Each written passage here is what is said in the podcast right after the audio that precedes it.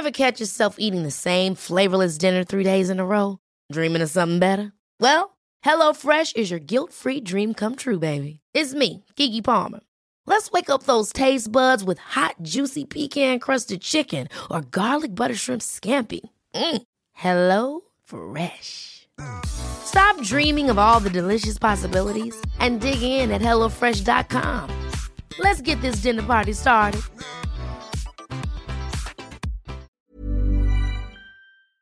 Salut, c'est Victoire Tuaillon. Ces derniers mois, avec mon équipe, on a travaillé sur une série exceptionnelle. Ça s'appelle 20 milieux sous ma chair. L'autrice, Caroline Potier, a exhumé des cassettes audio qu'elle enregistrait pour sa meilleure amie lorsqu'elles étaient ados et qu'elle traversait l'enfer, les violences que lui infligeait son père. À partir de son histoire, Caroline Potier, devenue journaliste, a mené l'enquête. Comment on pourrait éradiquer l'inceste? C'est beau, c'est intelligent, c'est bouleversant, et je pèse mes mots, c'est d'utilité publique. Pour continuer à sortir de l'océan du déni, écoutez 20 milieux sous ma chair, dans le cœur sur la table.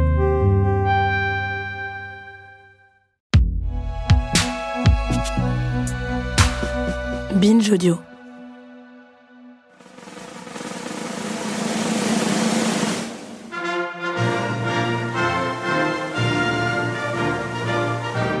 Françaises, Français, mes chers compatriotes.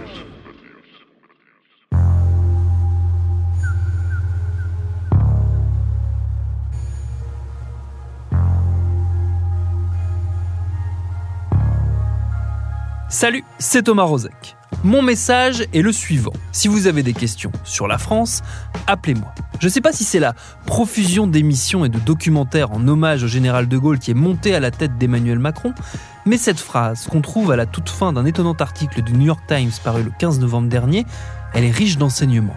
Tout l'article, d'ailleurs, qui s'appelle Macron contre les médias américains, est riche d'enseignements. On y voit détaillé par le menu toutes ces incompréhensions supposées entre nous, la France, et le monde anglo-saxon représenté ici par les journaux. Incompréhension sur la laïcité, sur le racisme, sur la liberté d'expression, sur l'égalitarisme et l'universalisme, incompréhension qui aboutissent à une sanction assez nette qui voudrait que pour l'exécutif, le monde anglo-saxon n'a rien compris à notre modèle républicain. Voire, il se sent plus solidaire avec ceux qui nous attaquent qu'avec nous, qui sommes pourtant ses lointains cousins. Pourquoi ce dialogue de sourds? C'est ce qu'on a eu envie de creuser avec notre épisode du jour. Bienvenue dans Programme B.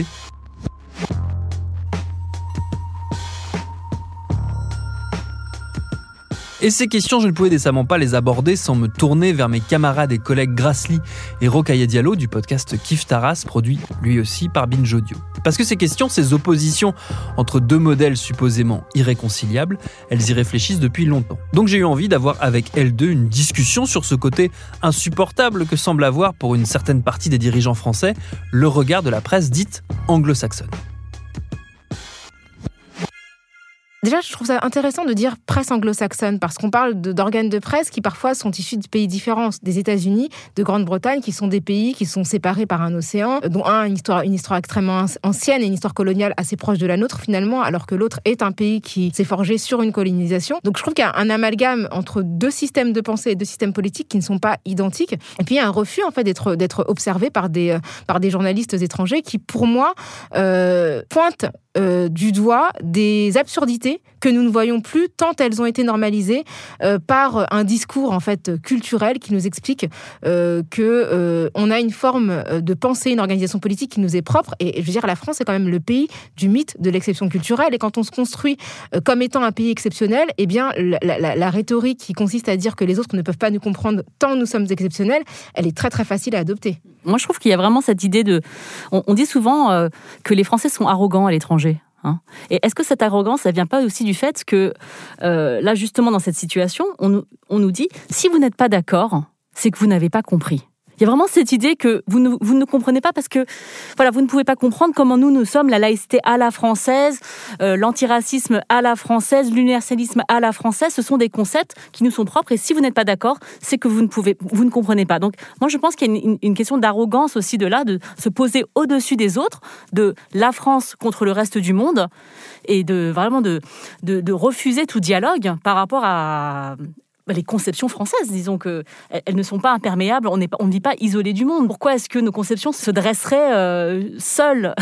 Mais surtout quand on a colonisé autant de pays. Enfin, je veux dire, à un moment donné, quand on a été présent sur autant de territoires, la France, elle est autant européenne qu'américaine, que africaine, hein, avec Mayotte, la Réunion. Enfin, elle est présente sur quatre continents. Donc, comment on peut croire qu'en ayant autant exporté, à la fois euh, exporté entre guillemets, hein, sa culture, sa langue, on ne puisse pas être compris euh, largement? Parce qu'en fait, cette présence-là, elle est, elle est comprise par différentes populations. Et je trouve aussi qu'il y a dans cette idée que, selon laquelle on aurait une forme de laïcité spécifique et inexistante ailleurs, c'est juste euh, faux. C'est-à-dire qu'il y a plein de pays qui sont laïques. Hein. Il y a le Mexique, c'est un pays laïque. Le Japon, c'est un pays laïque. Enfin, on n'est pas le seul pays laïque au monde. Et de continuer à croire qu'on a une forme spécifique de, laïcité qui protégerait de manière particulière les religions en France qui n'existeraient pas ailleurs, c'est encore un leurre et c'est encore pour moi de l'ordre de la construction du mythe français. Ce qui, moi, me, frappe, et on développera cette idée de laïcité euh, encore après, mais il y a quelque chose auquel j'ai tout de suite pensé en voyant cette réaction de Macron, c'est qu'on pouvait y voir... Euh, une espèce de cousin, euh, cet, argument comme quoi la presse anglo-saxonne ne comprendrait pas la, réalité française, une forme de cousin d'un autre argument qu'on entend souvent, c'est que les sujets que notamment un podcast comme Kif Taras porte seraient des importations des États-Unis, de traitements américains, de divisions américaines qui ne seraient pas euh, cohérentes avec les divisions euh, françaises. Il y a une forme de, là de parenté qui saute assez vite aux yeux bah, c'est du, du déni, parce que en fait, ce qu'on oublie souvent de dire, c'est que les États-Unis ont été fondés par des Européens et les théories raciales qui ont été développées sur le sol américain ont été produites par des intellectuels européens. Elles ont été euh, énoncées au nom parfois de principes qui ont été dévoyés hein, de, la, de textes bibliques. Mais voilà, le principal artisan de la pensée raciale, en tout cas euh, pseudo-scientifique, s'appelle Joseph Arthur de Gobineau. C'était un comte français qui, au 19e siècle, a élaboré un traité sur l'inégalité des races qui est considéré comme fondateur et qui a inspiré jusqu'aux nazis euh, en Allemagne. Donc cette pensée-là raciale, on n'a pas besoin d'aller ailleurs pour la trouver. Et puis quand je disais tout à l'heure que la France était américaine, la France est américaine. Je veux dire, on a des territoires qui sont situés sur le sol américain. Donc quand on parle de la Guadeloupe, de la Martinique, on n'a pas besoin d'aller jusqu'aux États-Unis pour parler de la manière dont l'esclavage a structuré des rapports sociaux sur les territoires français. Donc je trouve que quand on dit ça, en fait, on est dans le déni.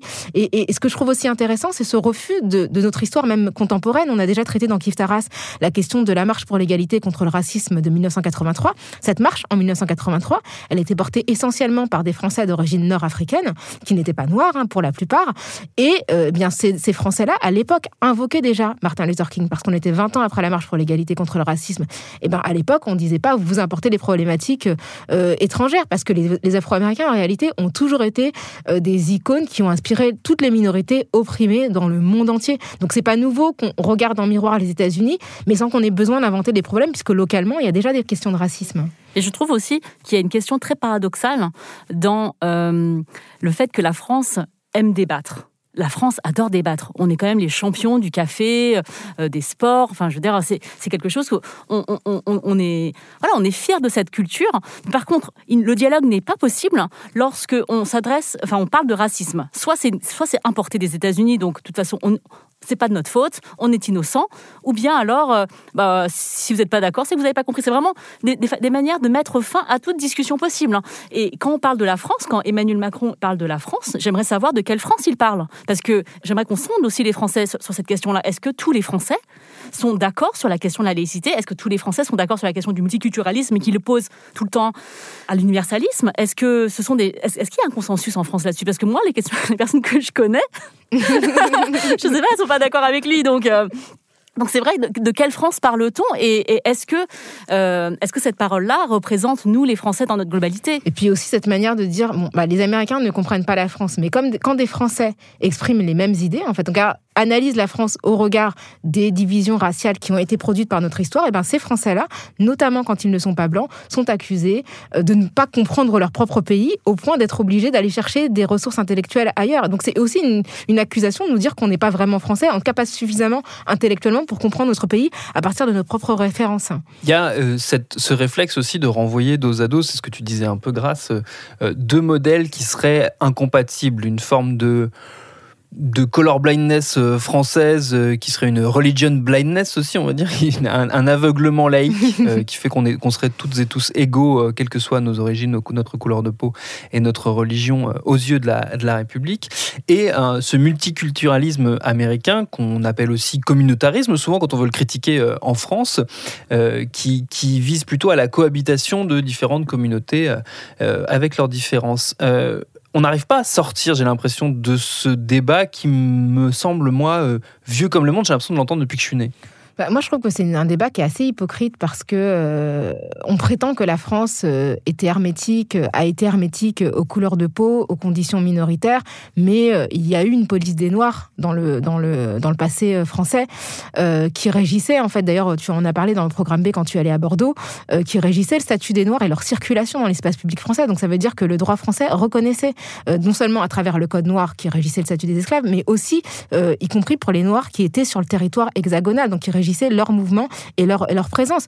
On peut parler aussi du Code de l'indigénat de 1881 qui euh, faisait, d'ailleurs 1881 en Algérie, 1886 pour le reste des colonies, qui distinguait les Français citoyens des sujets des colonies. Donc il y avait deux statuts de Français, donc il y avait une racialisation de la citoyenneté française puisque en fonction du lieu de naissance et des origines, on était français plus ou moins. Et d'ailleurs même en Algérie, on a scindé avec le décret Crémieux le statut de français musulman avec le statut de français juif. Donc ça veut dire que la République a été capable de racialiser sa population et que finalement cette ce, communautarisme, il a été créé par la République et qu'il n'était pas la production des minorités. Donc aujourd'hui, on, accuse euh, les minorités d'être communautaristes, mais moi je pense qu'on devrait plutôt interroger la faculté qu'a la République à produire de la racialisation. Et quand on voit la manière dont sont constitués les territoires urbains, les banlieues, où on va voir qu'en Seine-Saint-Denis, il y a énormément de personnes issues de minorités et que comme par hasard, en ce moment, ce sont les personnes qui sont le plus affectées par le coronavirus, alors que le département de Seine-Saint-Denis est le département le plus jeune de France. Donc théoriquement, ça devrait être des populations moins touchées, mais parce qu'il y a une racialisation spatiale du marché du travail etc. etc. Donc, euh, c'est une illusion, je trouve, que de nier ces réalités. Et j'ajouterais aussi que euh, la posture française de désigner l'universalisme et de désigner la laïcité, elle est faussement équivalente à une certaine neutralité. C'est-à-dire que quand on parle d'universalisme et quand on parle de laïcité, on, se voudrait neutre. Hein. Mais poser l'universalisme à la française ou poser la laïcité à la française, c'est déjà prendre position. C'est-à-dire que personne n'est contre la laïcité. C'est-à-dire que la séparation de l'Église et de l'État, c'est une loi. Enfin, je veux dire, c'est quelque chose qui est établi depuis 1905 en France. Euh, personne n'a voulu remettre ça en question. Par contre, de dire que les usagers du service public doivent rester neutres face à la religion, ça, c'est un dévoiement de cette loi-là. En France, on se voudrait neutre par rapport à ces questions-là en, se posant comme un, espèce d'observateur en hauteur c'est ce que je ressens quand je lis cette, cette presse euh, française qui critique la presse anglo-saxonne en se disant euh, oui, euh, ils n'ont rien compris. C'est, je, je, me rends compte à quel point on, on ne voit pas notre position en fait. C'est-à-dire qu'on on, se pose comme neutre alors qu'on a déjà pris parti. Et c'est aussi se refuser euh, la richesse d'avoir des observateurs extérieurs qui justement ne sont pas issus de la même culture que nous et on grandit dans un univers qui est différent, qui est pas parfait non plus, qui est traversé d'autres crises, mais qui du coup jette un regard qui est forcément euh, neuf et forcément autre sur nos réalités à nous. Et donc plutôt que d'y voir de la richesse, on y voit un dialogue impossible pour revenir sur ce qu'on sur ce qu'on disait tout à l'heure. Bah, c'est ce que je trouve intéressant avec les, papiers qui ont été produits par le New York Times cette année, notamment autour de l'affaire Gabriel Matzneff. Je pense que ce qui s'est passé, c'est qu'une personne étrangère a vu un homme euh, qui avait euh, fait, euh, qui avait fait état de ses actes pédocriminels dans ses écrits pendant des décennies, ce qui avait été accepté comme une normalité dans la sphère intellectuelle parisienne. Et lui, venant de l'extérieur, s'est demandé comment ça a pu se produire. Et c'est vraiment une question extrêmement naïve sur une situation qui, en France, en fait, n'interrogeait pas, mais qui, de son point de vue, je crois qu'il est canadien ce, journaliste du New York Times d'origine canadienne, mais en tout cas de son point de vue nord-américain, s'est dit comment, comment se fait-il que ça ait pu se produire? Et en fait, à partir de là, il a mené une enquête qui a créé un bouleversement en France parce qu'elle a interrogé beaucoup plus profondément qu'on aurait pu le faire parce que nous, on est aussi pétri de ces euh, rapports de force qui euh, jouent parfois en la faveur de personnes qui sont sexistes, qui sont racistes, etc. Et je pense que c'est une richesse.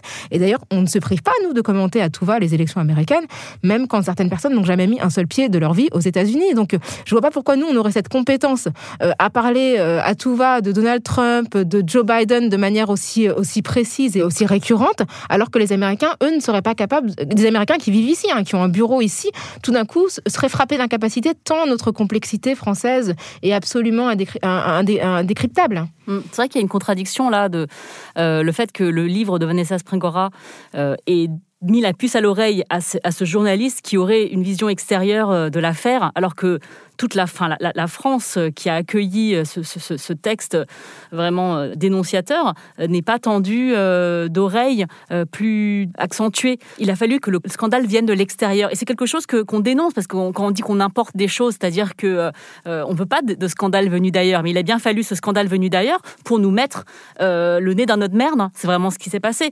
Donc, c'est. Oui, moi, je, je trouve que c'est, ça, fait partie d'une contradiction très française euh, aussi, ça, de se regarder le nombril, mais pas voir l'essentiel.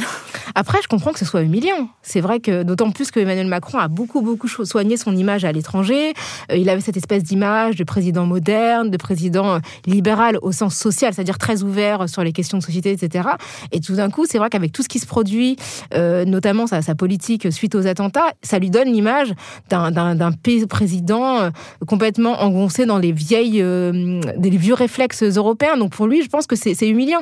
Mais de là faire, en tout cas à agir pour faire en sorte que des articles soient retirés et répondre à l'article d'une journaliste britannique qui a écrit dans le Financial Times euh, pour parler de la situation des musulmans en France, je trouve que c'est quand même problématique, surtout dans une époque où on ne cesse de brandir la liberté d'expression comme un étendard culturel de la France. L'un des traits saillants de, ce dialogue de sourds un peu entre euh, euh, la vision étrangère de ce qui se passe en France et la vision française de ce qu'en disent les, Américains notamment, c'est qu'on retrouve cette opposition entre deux conceptions, là aussi, de la liberté d'expression, de ce que ça veut dire, la liberté d'expression.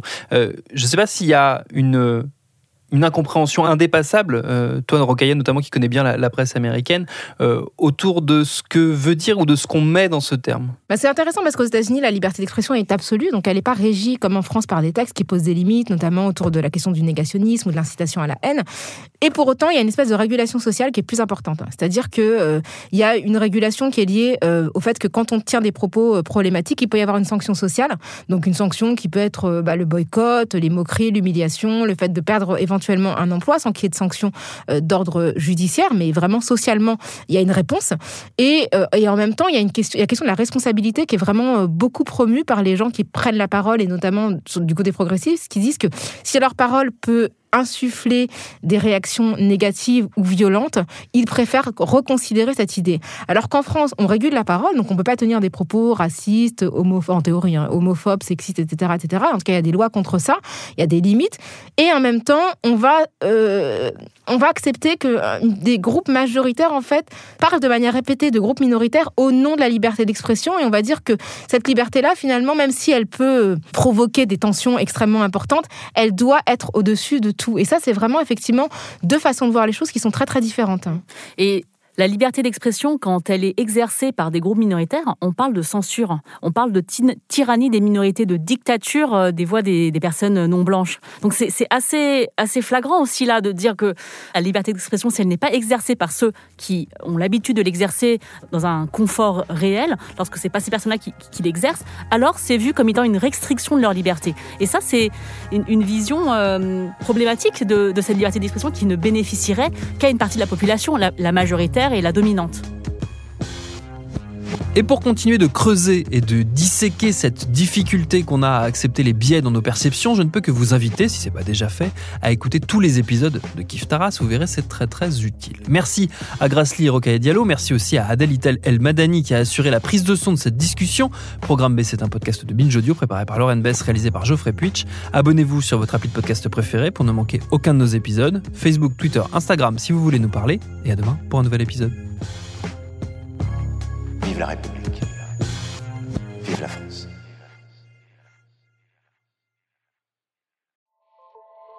Salut, c'est Sinamir du podcast L'Affaire.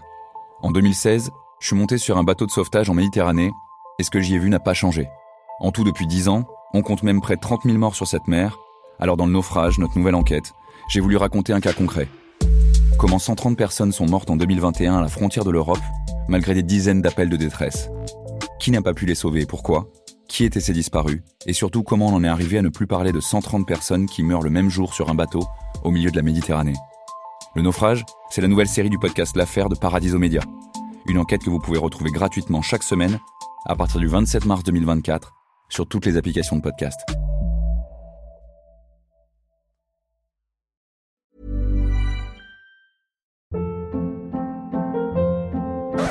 Hold up. What was that? Boring. No flavor. That was as bad as those leftovers you ate all week. Kiki Palmer here, and it's time to say hello to something fresh and guilt-free. Hello Fresh. Jazz up dinner with pecan-crusted chicken or garlic butter shrimp scampi. Now that's music to my mouth. Hello Fresh. Let's get this dinner party started. Discover all the delicious possibilities at hellofresh.com.